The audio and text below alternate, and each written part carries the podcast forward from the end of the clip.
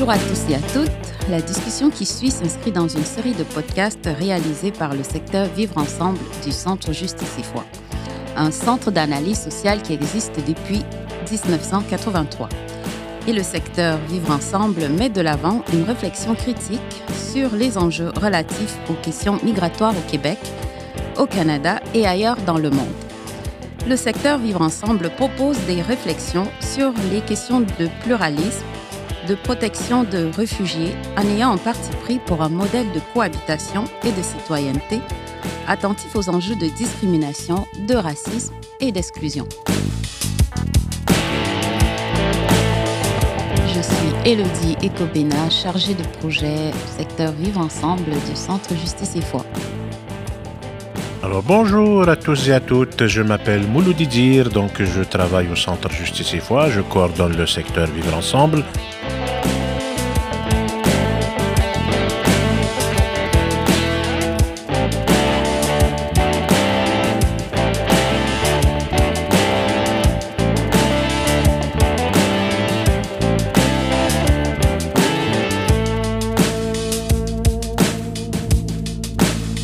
Nous allons donc continuer notre série de podcasts autour des enjeux migratoires.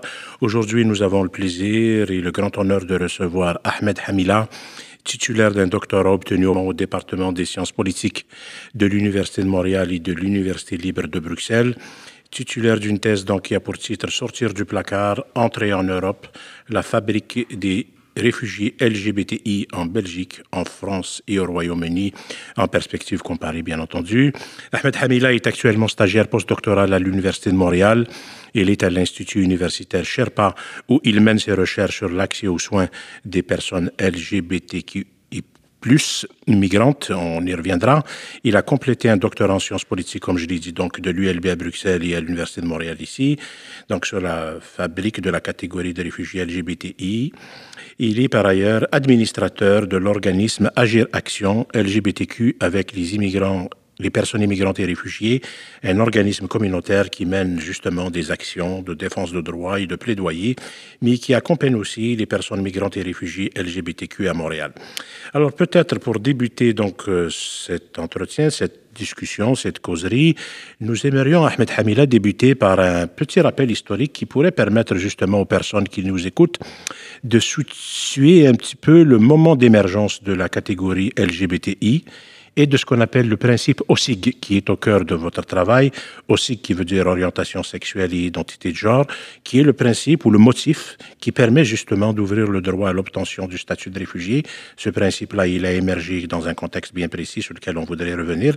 Donc, merci de nous partager l'analyse, vous, que vous faites comme chercheur, de ce qui a présidé à l'émergence justement et à la reconnaissance de ce principe quand justement, tout en tenant compte du fait et des difficultés que rencontrent justement les associations des droits des migrants dès qu'il s'agit d'élargir la notion de protection qui est très restrictive.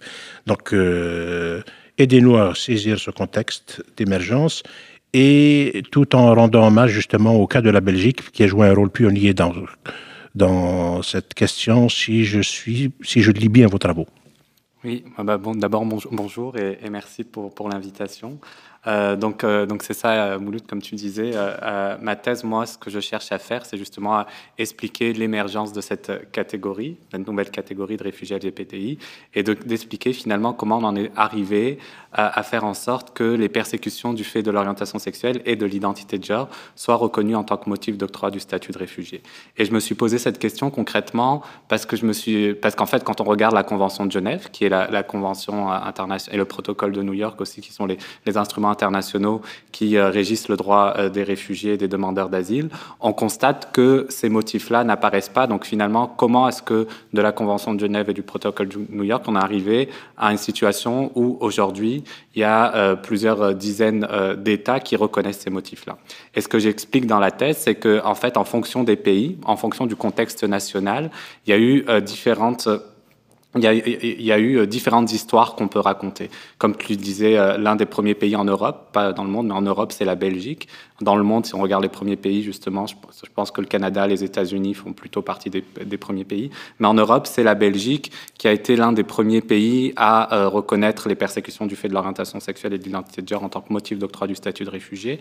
Et ce que j'explique en Belgique, euh, l'histoire que j'explique de la Belgique, c'est que si c'était ce pays-là justement qui a été le premier, c'est parce qu'il y a eu une forte influence en fait du, euh, Haut Commissariat des réfugiés euh, sur les autorités en charge du traitement des demandes d'asile en Belgique. Et cette influence-là est due au fait que très longtemps, jusqu'à la fin des années 90, euh, en Belgique, c'était en fait euh, le, haut commissariat, le, HCR, le Haut Commissariat des réfugiés, qui euh, traitait ces demandes d'asile. Ils n'avaient pas une institution indépendante comme en France, par exemple, où ils avaient l'OFPRA, qui était une administration indépendante, qui traitait ces demandes-là. Donc c'est comme ça en Belgique que c'est arrivé.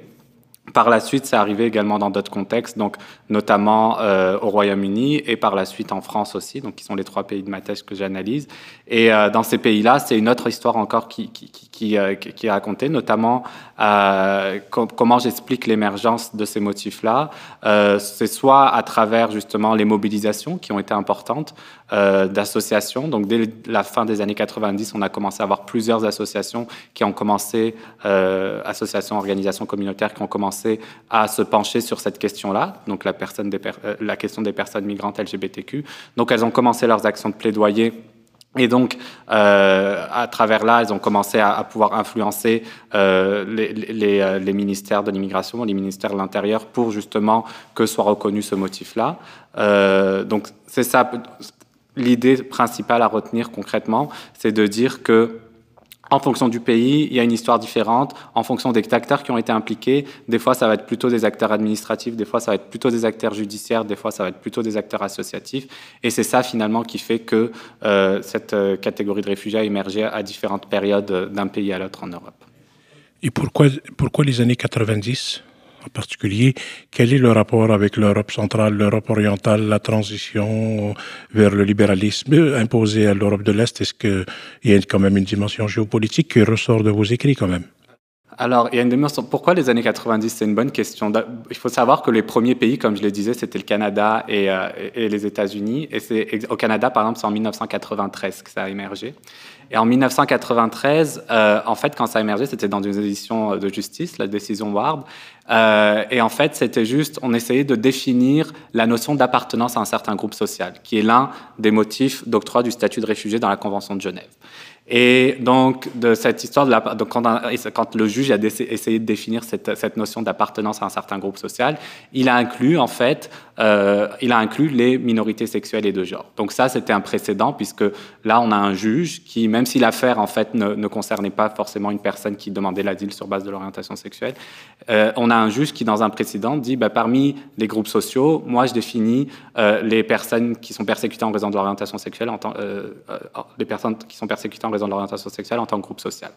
Et de là, donc ça c'était 93, et de là évidemment il y a eu plusieurs, euh, de, suite à ça dans les années, euh, fin des années 90, le HCR a fait plusieurs rencontres pour essayer en fait d'harmoniser euh, les, critères d'octroi du statut de réfugié et d'harmoniser en fait euh, la manière dont était utilisée la Convention de Genève parmi les États. Et c'est un peu comme ça où il y a eu finalement une sorte d'influence aussi de ces pays-là. J'explique un peu au début de ma thèse sur comment est-ce que ces pays-là ont influencé par la suite l'Europe à travers en fait des rencontres internationales organisées soit par le HCR et par la suite la question a été reprise aussi au niveau européen. Et donc c'est ça, les mêmes débats qu'il y avait eu au niveau des rencontres du HCR, ce sont aussi, euh, euh, ce sont aussi euh, ont influencé les débats au niveau européen et donc les États dans la manière dont ils traitent ces demandes-là. Mhm.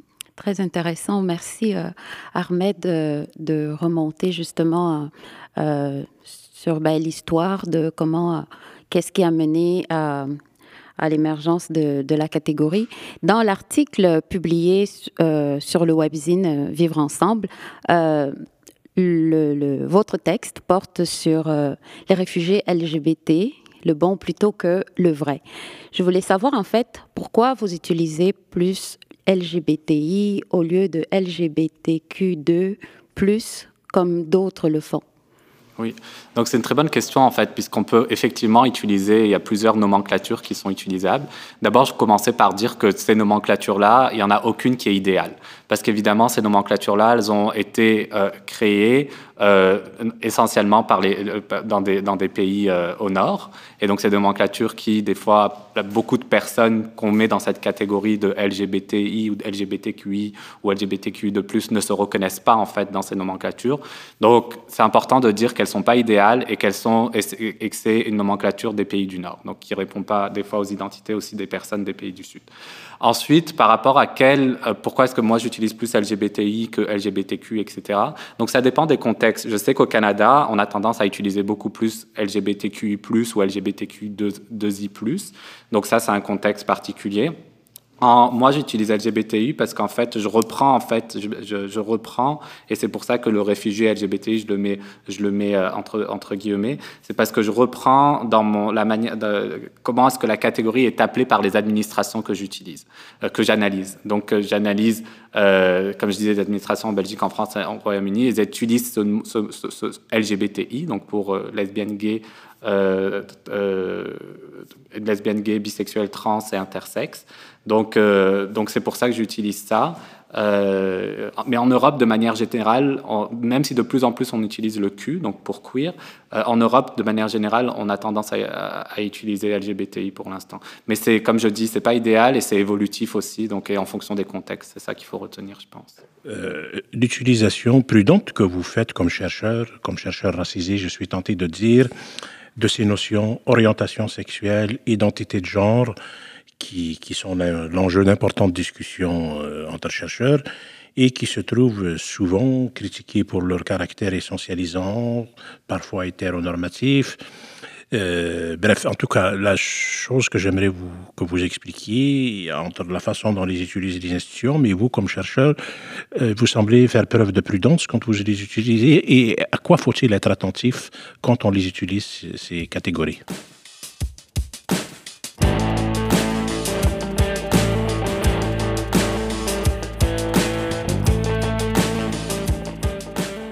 Et comme je le disais, comme en fait les nomenclatures LGBTI ou LGBTQI ou LGBTQ2I+, etc., orientation sexuelle et identité de genre, c'est des catégories où des personnes ne se reconnaissent pas aussi dans, ces catégories-là. C'est des catégories qui ont été développées soit par les mouvements sociaux, soit par les administrations. Donc on les utilise pour comme essayer de capturer quelque chose, mais quand on essaye de capturer quelque chose, il faut qu'on se rende compte que ce qu'on capture, ça a aussi certaines limites. Donc ça, c'est important et c'est pour ça que je les utilise avec beaucoup de prudence. Et encore une fois, comme LGBTQI, orientation sexuelle, identité de genre, etc., c'est des choses qui sont liées aux identités, mais c'est aussi des, concepts qui ont été formés dans des pays du Nord. Donc pareil, encore une fois, les personnes dans des pays du Sud qui vont pas se reconnaître dans ces identités-là. Et donc c'est important, je pense, en tant que chercheur, d'utiliser des termes qui sont, qui sont euh, euh, qui, utiliser ces termes avec prudence.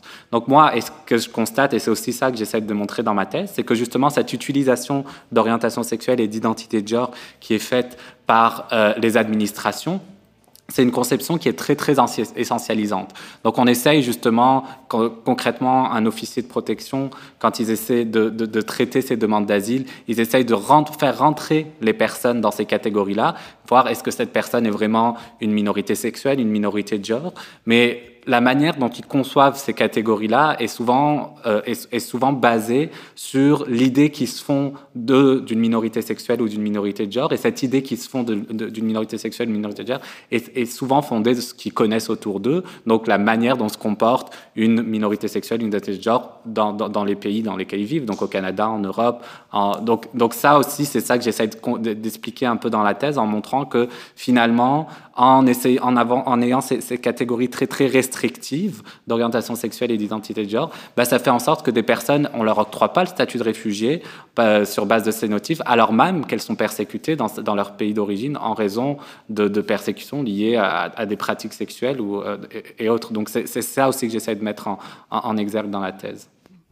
Et puis, ben, en revenant justement ou en poursuivant dans ces catégories dont vous venez de mentionner, vous semblez voir dans la la reconnaissance de, du principe de persécution, justement par les différents systèmes asilaires, euh, quelque chose comme une transformation des, transformations, des, euh, des représentations euh, sociales et des dynamiques de pouvoir dans les processus internes de ces institutions.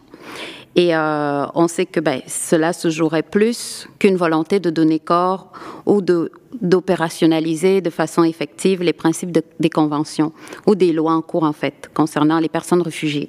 Donc, pourriez-vous euh, revenir, euh, nous dire, en fait, ce que vous entendez par l'expression dépendance au sentier inhérente à l'application des principes OSIG, dont les principes euh, sur l'orientation sexuelle et l'identité de genre?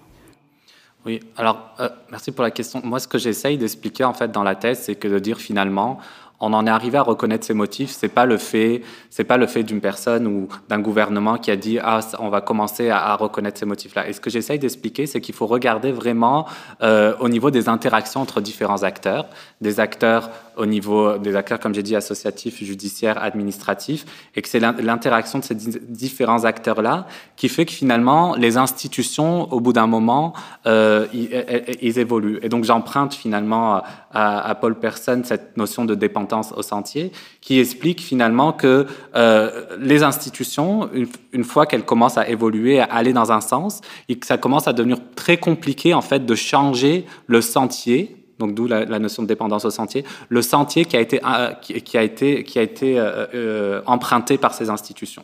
Et donc moi, ce que j'explique, donc je reprends ce, concept, ce, concept-là, pour dire que les institutions ont pris une direction, donc la direction de, reconnaissance, d'abord des persécutions liées au genre, puis des persécutions liées à l'orientation sexuelle, puis des persécutions liées à l'identité de genre.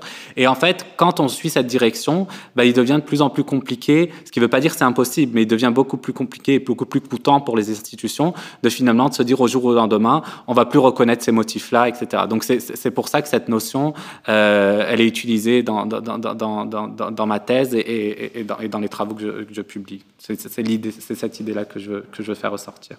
C'est ça, oui. Donc, c'est une analyse que vous appelez weberienne d'instrumentation, justement. Donc, euh, j'aimerais qu'on aborde la, la, question féministe liée au genre. Il semble que, contrairement aux personnes demandant l'asile qui sont persécutées du fait de leur, orientation sexuelle, les femmes sont considérées comme faisant partie de la catégorie qui demande l'asile. Donc, ce que j'aimerais que vous nous aidiez à comprendre de, de façon plus fine, c'est comment ce principe OSIG, il arrive à opérer pour toute la catégorie LGBTQ et pas seulement pour les hommes, justement. Mm-hmm. Donc, en fait, euh, ce qui est intéressant et ce qui se passe au niveau des, cette, vulnérabilisation, notamment des réfugiés LGBT avec les mineurs accompagnés, les femmes, etc. Ça, c'est notamment le cas de la France. Et j'explique comment en France, en fait, il y a comme euh, parmi les trois cas, ce qui s'observe un peu moins dans les deux autres cas, on a vraiment fait de ces catégories des, catégories particulièrement vulnérables qui demandent euh, aux autorités plus d'attention. Donc, c'est ça que, que j'explique dans la vulnérabilisation. Par la suite, comment est-ce que ça s'applique au-delà des hommes, la catégorie LGBTQ, enfin au SIG pour orientation sexuelle et, euh, orientation sexuelle et identité de genre. Euh, ce que je constate, en fait, et c'est pour ça que je reviens à, que je, reviens à la question sur l'orientation sexuelle et et l'utilisation de ces concepts, c'est qu'on dit LGBT, réfugiés LGBTI, on dit euh, orientation sexuelle et identité de genre, mais la manière dont les officiers de protection euh, appréhendent ces catégories-là, c'est aussi une, euh, il appréhende surtout pour la catégorie des hommes, en fait, des hommes gays et d'hommes gays cisgenres. Et donc, euh, ça devient très difficile pour les personnes qui ne sont pas des hommes gays de finalement obtenir l'asile sur base euh, de, des persécutions euh, liées à l'orientation sexuelle et l'identité de genre, parce qu'encore une fois, leur conception de la chose est encore très limitée. Et donc, ce que j'explique, par exemple, c'est que, par exemple, pour les personnes bisexuelles, souvent, on va, pas, on va leur dire euh, leur, leur, conseil, leur conseil juridique ou les associations qui les accompagnent, souvent on va leur dire n'invoquez pas votre bisexualité, mais euh, évoquez, plutôt le fait que vous êtes une personne gay, pour, ça, va, ça va augmenter vos chances parce que les, les, autorités asilaires, elles ont beaucoup de mal à gérer cette question de bisexualité. Pour les femmes, c'est la même chose. Pour les femmes, ce qu'on va leur dire, c'est... Euh, évoquer, euh, évoquer des persécutions du fait de votre statut de femme et du fait que donc du fait de votre genre plutôt que de votre orientation sexuelle parce qu'en tant que personne lesbienne vous allez avoir beaucoup moins de chances d'obtenir l'asile euh, que si on dit que vous êtes persécuté parce que vous êtes une femme. Donc ça c'est des éléments c'est des, des, choses qu'on retrouve et il faut juste regarder même on regarde les, enfin il y a plusieurs chercheurs chercheuses qui ont regardé les statistiques par rapport à, à ces éléments là et c'est vrai que c'est les hommes gays qui sont le plus souvent reconnus parce que les, les officiers de protection arrivent à, se faire une idée de ce qu'est un homme gay, mais ils ont beaucoup plus de mal pour les, personnes pour les femmes lesbiennes, pour les personnes bisexuelles, etc. Donc, euh, c'est comme ça que ça se passe. Euh, c'est comme ça que se passe le traitement de ces demandes-là. Mhm. Et, justement, dans cette idée de raconter un récit qui, euh, qui est accepté dans les institutions du Nord. En fait, comment, quel est le rôle que jouent euh, justement ces organismes? Sur ce plan, les organismes chargés de la documentation et de la recherche auprès des institutions asilaires donc en fait, c'est ça. Souvent, au sein des, autorités asilaires ou des administrations d'asile, il y a un service qui est euh, chargé de faire euh, de la recherche sur les pays d'origine. Et, euh, et, en fait, donc, et ça, c'est encore de plus en plus critiqué de la manière dont ils font la recherche, parce que souvent, en fonction de la méthode euh, qui, dont ils font cette recherche, ben souvent, ils n'arrivent pas à avoir de l'information sur justement le, le, sort des minorités sexuelles et des minorités de genre dans les pays sur place.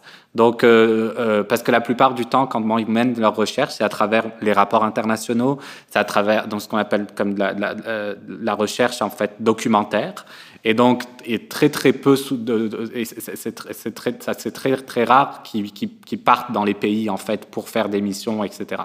Et donc souvent, si des rapports internationaux, des fois, n'évoquent pas tous la situation des minorités sexuelles, des minorités de genre, et donc souvent, ce qui arrive, c'est qu'ils disent euh, si ça apparaît pas, bah, ça veut dire que ces personnes-là sont pas persécutées dans, ces pays-là.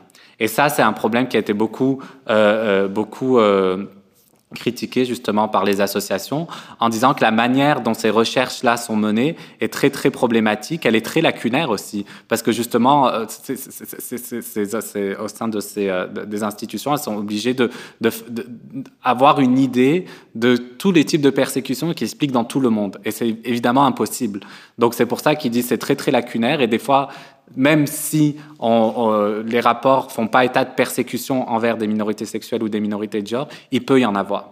Et donc ça, c'est important de dire que du coup, ils peuvent pas juste se baser, euh, enfin du moins euh, euh, les, officiers de protection devraient pas juste se baser sur ces rapports-là, parce qu'ils sont pas, c'est ça, comme je disais, sont lacunaires. Donc c'est un peu ça l'enjeu qui se pose. Ahmed Hamila, vous dites que le Canada fait partie des pays qui utilisent une conception, euh, je reviens donc au contenu du texte que vous avez publié pour nous dans le webzine Vivre Ensemble, vous dites que le Canada fait partie de ces pays qui utilisent une conception auto-déclarée de l'homosexualité pour donc euh, apprécier l'orientation sexuelle des personnes qui demandent l'asile. Depuis l'adoption, je crois, euh, je l'ai appelé en poulisant en 2017, des lignes directrices sur l'orientation sexuelle et l'identité de genre par la CISR, euh, la CISR qui est la Commission de l'immigration et du statut de réfugié. Donc, comme chercheur, euh, la question que je suis tenté de vous poser, c'est comment prendre acte de ces critères importants qui peuvent sauver des vies de personnes persécutées, mais sans contribuer justement à déterminer l'identité de la personne à ses dépens, surtout justement si l'on considère qu'il y a des conceptions qui tiennent compte de la complexité de la sexualité, de sa fluidité, et qui les personnes qui n'ont pas qu'une conception binaire de la sexualité, la sexualité n'est pas quelque chose de linéaire, on n'est pas gay, on devient, on n'est pas hétéro, on devient gay, donc il y a, il y a une fluidité euh, qui existe chez les personnes, mais la façon dont il faut calibrer le témoignage pour qu'il soit capturé par les institutions comme crédible. Donc ce paradoxe-là, il faut le penser. Donc entre ce que veulent les institutions entendre pour que ça soit crédible, mais en même temps euh, la pluralité des parcours, la fluidité des orientations sexuelles, euh, c'est là-dessus que j'aimerais que vous livriez votre réflexion. Oui, mais en fait, ça, c'est tout le paradoxe de la manière dont sont traitées les demandes d'asile liées à l'orientation sexuelle et l'identité de genre aujourd'hui. Donc, en fait, ce que, j'écrivais dans la webzine, justement, c'est qu'il y a trois manières. Les, autorités asilaires des différents pays, on peut les, les, mettre dans trois catégories. Donc, il y a ceux euh, qui, euh, comme le Canada notamment, utilisent une conception autodéclarée, donc qui qui demande à la personne quelle est votre orientation sexuelle, quelle est votre identité de genre, et donc la personne doit apporter euh, des preuves de cette orientation sexuelle, identité de genre, qui peuvent être par exemple euh, quand, type de, quand est-ce qu'on peut poser des types de questions qui sont du type quand est-ce que vous avez fait votre sortie du placard ou ce genre de choses, pour essayer de déterminer si cette personne est vraiment homosexuelle ou pas. Euh, les deux autres catégories, donc il y a dans certains pays, c'est moins en cours aujourd'hui, mais dans certains pays, notamment d'Europe de l'Est, on, on essaie de déterminer l'orientation sexuelle et l'identité de genre des personnes à travers des tests médicaux. Donc ça, ça a été interdit maintenant par, euh, dans un arrêt euh, de la Cour de justice de l'Union européenne. Donc normalement, c'est plus en cours, mais il y a des associations qui disent que même si ça a été interdit, cette pratique est encore en cours. Donc à prendre avec un, grain de sel, même si on dit que c'est plus en cours aujourd'hui. Et il y a la troisième méthode qui est en fait de poser des questions qui souvent sont euh, stéréotypées ou même sexuellement explicites pour justement essayer d'établir l'orientation sexuelle et l'identité de genre des personnes. Ça, c'était en cours. Par exemple, la Belgique, je disais qu'à un moment donné, ça, c'était en cours. Aujourd'hui, c'est plus en cours en Belgique. Donc, en gros, il y a ces trois méthodes-là qui existent et que les, autorités asilaires utilisent pour essayer de déterminer l'orientation sexuelle et l'identitaire des individus. Mais comme tu disais, Mouloud, effectivement, l'orientation sexuelle est fluide. On n'a aucune preuve, en fait, de prouver son on on peut pas apporter de preuves tangibles de son orientation sexuelle et identité de genre. Donc, comment on fait face à, à ce paradoxe? Et ce que disent la plupart d'associations, et comme la recherche, etc., c'est qu'il suffirait simplement que euh, les autorités asilaires, elles ne se concentrent plus sur le fait de savoir si cette personne est effectivement homosexuelle ou pas, si elle, est une minorité sexuelle, une minorité de genre ou pas, mais qu'elle se focalise et que les questions se focalisent sur les types de persécutions que ces personnes ont subies. Et donc là, c'est vraiment changer un peu de, de, paradigme parce que finalement, au lieu de se poser la question, est-ce que la personne en face de moi, elle est une minorité sexuelle dans un pays qui persécute les minorités sexuelles, ben finalement, on va plutôt se poser la question, ben, c'est quoi les types de persécutions que vous avez subies et racontez-moi ces types de persécutions et je vais essayer de déterminer si ces persécutions sont effectivement euh, de si vous êtes une minorité sexuelle, une minorité de genre, etc. Donc il y a ce déplacement que, que beaucoup d'associations disent il faut faire ce déplacement, mais euh, ce qu'on constate et ce que j'ai constaté dans ma thèse, c'est que, euh, enfin du moins les états que j'ai analysés, on a beaucoup de mal à faire ce déplacement et on continue d'avoir des questions sur pour déterminer si une personne, euh, enfin pour déterminer l'orientation sexuelle ou l'identité de genre d'une personne concrètement.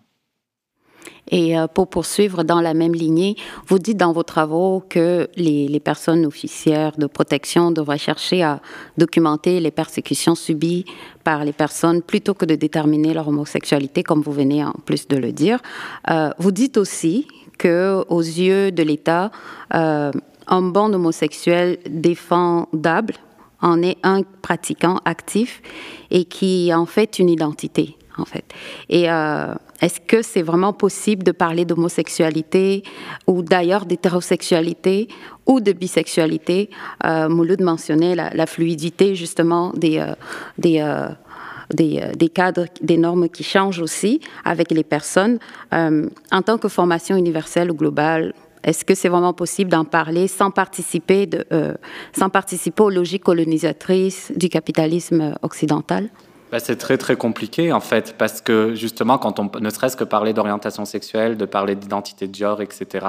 C'est euh, comme je le disais, il y a plusieurs personnes qui se reconnaissent pas dans ces catégories, même si elles ont des pratiques, par exemple des pratiques sexuelles avec des personnes, euh, des personnes de même sexe ou de même, euh, des personnes de même sexe ou même genre.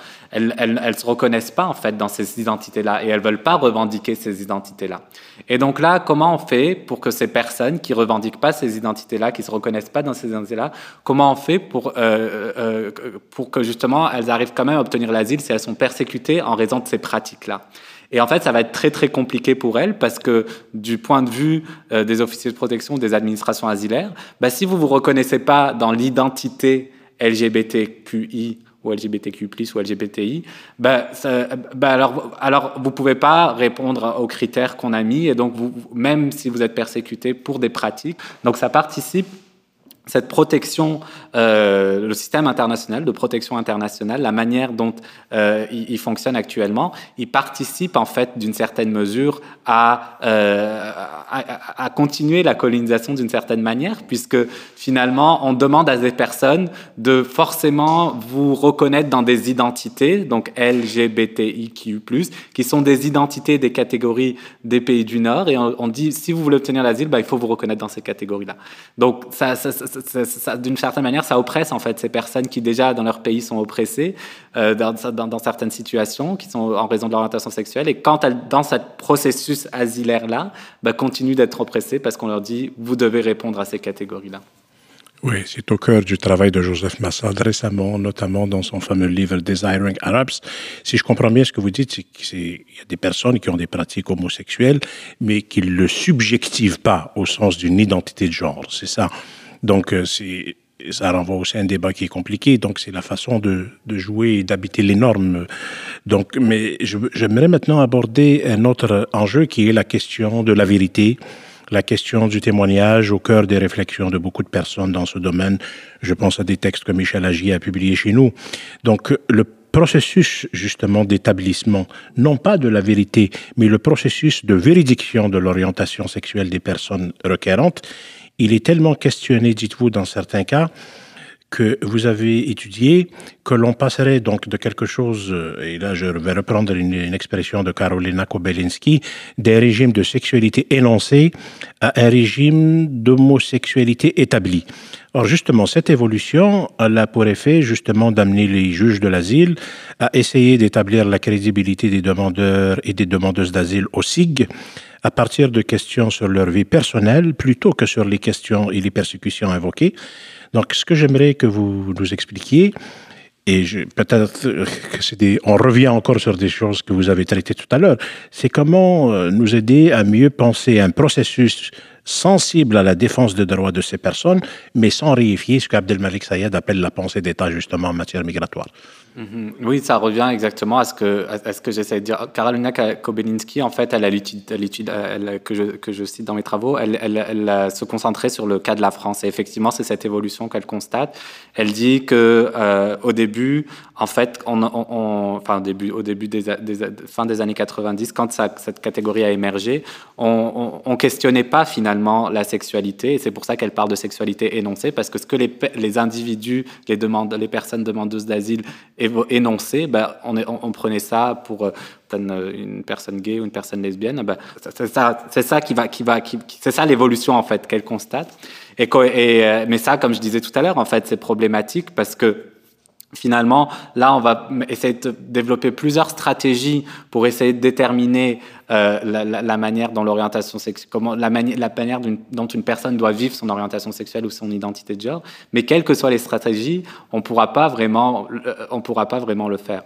Donc, euh, donc en fait, je reviens à ce que je disais tout à l'heure, la stratégie qui devrait être faite, c'est ne plus se concentrer sur l'orientation sexuelle et l'identité de genre de ces personnes, mais se concentrer sur leur parcours de persécution, comme on le fait déjà en fait pour d'autres motifs d'asile, pour parce que la Convention de Genève, il y a plusieurs motifs d'asile. Sur les autres motifs d'asile on n'essaye pas d'établir l'identité des personnes.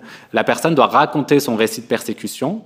Les, de protection essayent de déterminer si le récit de, de, persécution est cohérent, donc en demandant des dates, en demandant, par exemple, il y avait qui avec vous à ce moment-là, etc., etc. Donc, comme euh, essayer de faire ça. Et par la suite, on essaye de confronter ce récit de persécution aux motifs euh, qui sont reconnus par la Convention de Genève et le protocole de New York. Et donc, pour les autres motifs, ça fonctionne comme ça. Pourquoi est-ce que pour les demandeurs d'asile LGBTQI, pourquoi est-ce qu'on continue d'essayer de déterminer leur identité ou essayer de réifier finalement leur identité?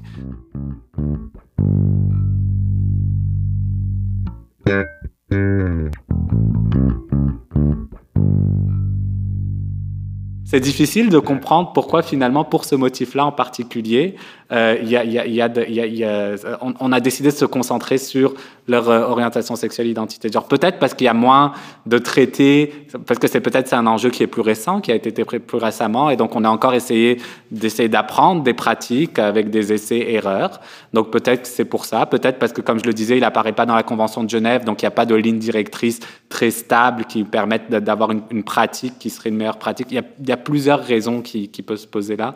Donc euh, Donc c'est ça. Mais j'espère que même si on n'a pas la, la, réponse au pourquoi, j'espère qu'on va réussir à avoir une évolution et montrer les bienfaits de cette évolution que, que suggèrent plusieurs associations qui sont sur le terrain.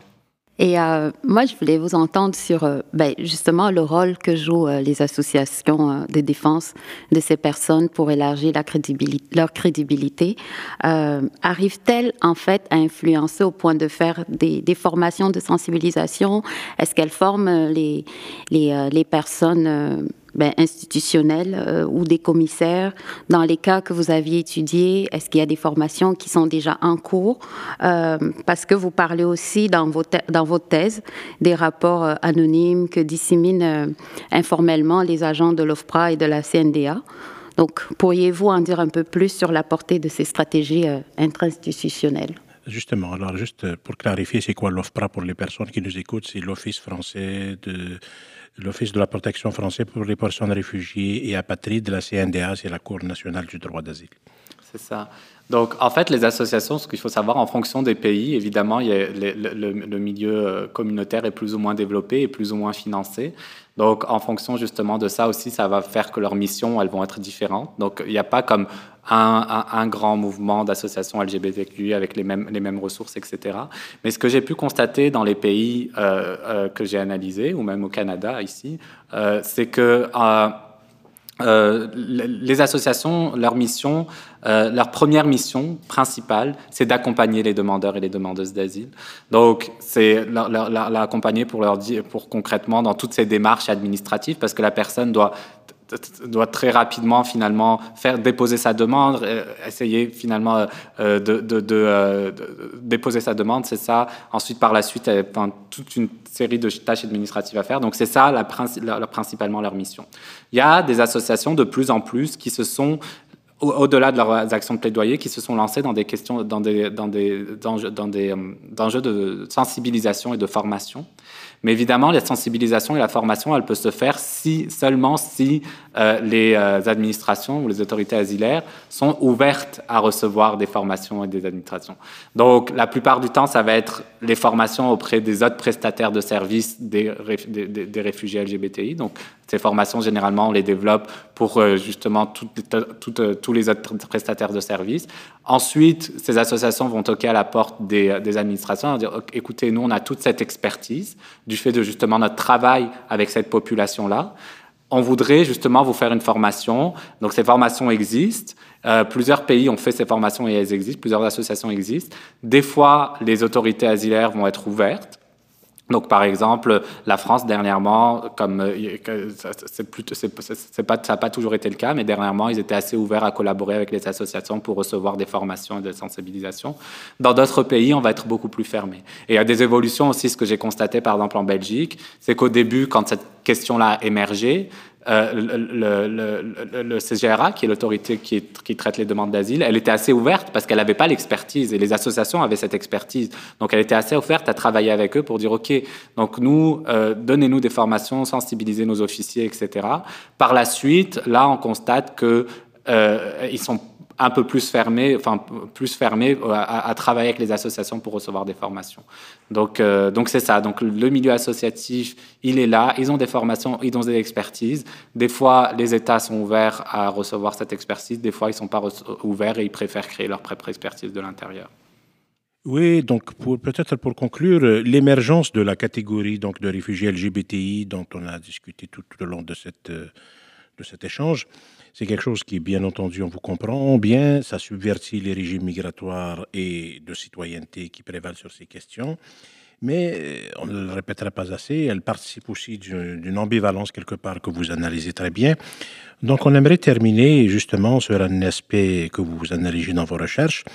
Et la question se poserait comme suit. Comment donc penser ces débats, pour reprendre une expression d'Éric Fassin, sur la démocratie sexuelle, mais de façon avisée pour justement soustraire ces questions à tous les courants homonationalistes aujourd'hui qui jouent sur les enjeux du choc des civilisations. Et ce sont tellement d'enjeux sur lesquels nous alertent de nombreuses théoriciennes queer, féministes.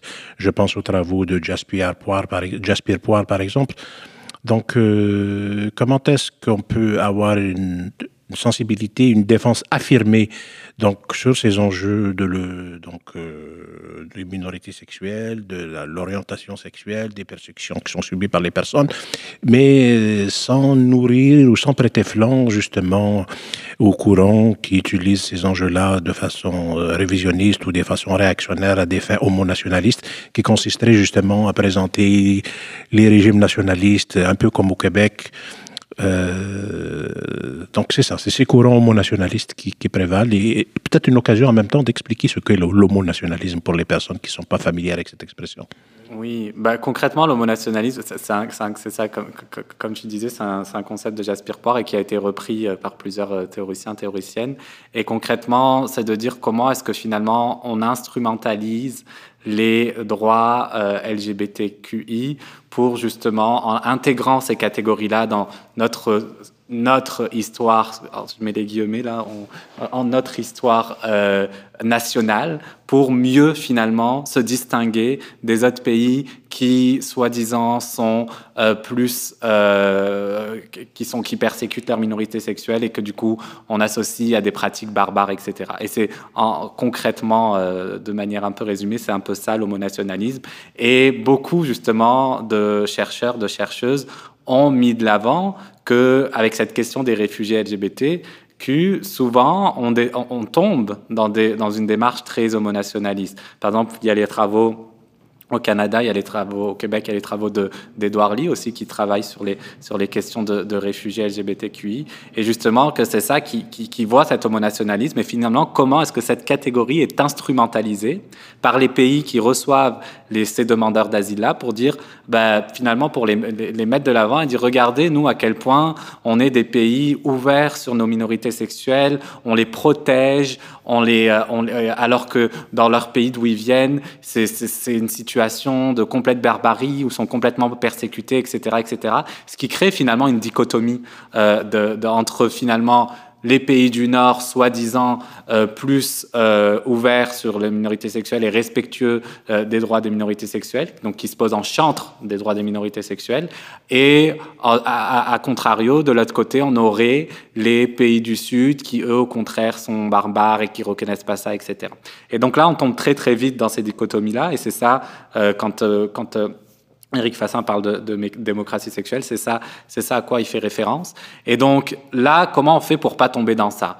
Bah, Tout simplement, déjà de reconnaître que les persécutions que ces personnes euh, subissent euh, dans leur pays d'origine, la plupart du temps, elles sont dues euh, ou héritées de la colonisation parce que ces personnes-là, euh, les, lois qui, euh, existent dans, certains pays qui interdisent les persécutions les, relations entre personnes de même sexe, elles sont souvent héritées de l'empire colonial. Donc ça, c'est un premier élément pour pas tomber dans l'homonationalisme. Le deuxième élément aussi, c'est de euh, se rendre compte que effectivement, des fois, les personnes quittent leur pays d'origine en raison de persécutions qu'elles ont subies, mais quand elles arrivent ici, elles continuent de subir certaines persécutions. Ici, c'est pas le paradis queer qu'on veut nous faire croire. Euh, ici, quand je dis ici, c'est comme au Canada, mais dans les pays du Nord de manière générale, c'est pas le paradis queer qu'on qu qu veut nous faire croire. Donc ces personnes, elles continuent de subir des persécutions liées à l'orientation sexuelle, identité de genre, mais aussi elles continuent de subir des persécutions qui sont liées à d'autres facettes de leur, de, leur, euh, du fait qu'elles soient des personnes migrantes, des fois qu'elles soient des personnes racisées, etc. Donc il y a comme toute cette intersection finalement d'oppression qu'elles continuent de subir. Donc, donc orientation sexuelle, identité de genre, racisme, xénophobie, ça, ça continue aussi. Donc ça, il faut aussi le reconnaître justement pour pas tomber dans une démarche homonationaliste ça, ça serait le deuxième élément. Troisième élément que je dirais, c'est que finalement, on n'a pas besoin de euh, éviter finalement de, mettre cette catégorie-là en avant par rapport à toutes sortes de catégories. Par exemple, au, Canada, on avait eu euh, quand il y avait eu les, personnes tchétchènes qui s'étaient fait en, 2010, en 2017, je pense, qui, qui avaient été persécutées, et donc on avait affrété un avion pour les faire venir. On avait beaucoup communiqué sur ça.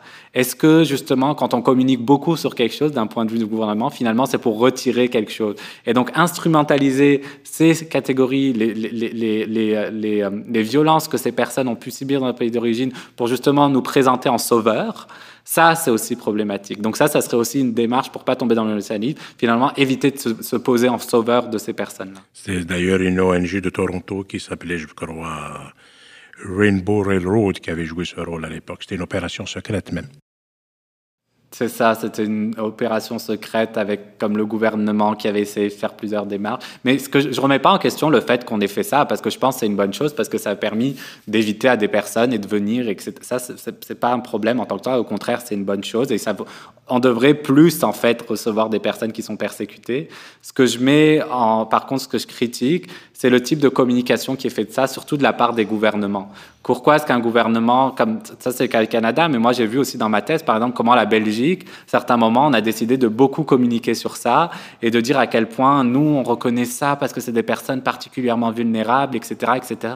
Mais finalement, un demandeur d'asile, il est vulnérable par définition. Donc que ce soit parce que ce soit son orientation sexuelle ou que ce soit en raison d'autres motifs, il est vulnérable. Donc au lieu d'essayer de communiquer en disant on reconnaît ces personnes qui sont vulnérables, etc., les administrations voudraient peut-être travailler plus sur comment est-ce que fonctionne notre système asilaire aujourd'hui, qui est très très problématique, où une très petite minorité est en mesure d'obtenir l'asile, comment est-ce que ça fonctionne et pourquoi est-ce qu'on arrive dans cette situation-là, plutôt que d'essayer de faire, euh, de se présenter en chantre et en, disant nous on proteste ces minorités-là et, communiquer sur ça. Donc c'est questionner en fait la manière dont notre système fonctionne de manière générale. Et euh, ce questionnement de la, de la communication me fait penser à certains présidents, euh, l'ancien président euh, américain ou même français qui sont allés en Afrique pour faire la leçon justement sur ces questions de persécution des personnes. je ne sais pas si vous avez un mot de la fin avant de passer à ma conclusion générale de votre propos fort intéressant.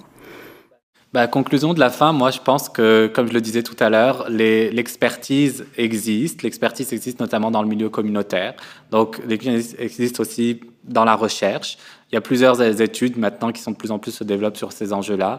Donc juste que les administrations, de manière générale, consultent cette expertise, qui, euh, qui se fasse euh, pour justement se former. C'est juste une question de formation pour que potentiellement, dans le plus rapidement possible, on change nos pratiques et la manière dont, euh, dont ces traitements sont menés en ce moment. Merci beaucoup, Ahmed, pour euh, toute cette générosité que vous avez pris justement de, donner votre temps euh, à sensibiliser sur euh, des questions qui ne sont pas souvent mises de l'avant dans nos médias ou même dans les discours. J'invite justement à découvrir votre texte que vous avez publié dans le webzine et même vos travaux qu'on peut retrouver facilement en ligne. je vous remercie aussi d'avoir abordé justement l'historique, d'avoir fait ce rappel historique sur euh, l'émergence de la catégorie euh, de réfugiés LGBTI et de voir aussi en fonction de euh, historiquement dans les pays comment ça s'est mis en branle en remontant de la Belgique et pour arriver ici au Canada et même au Québec.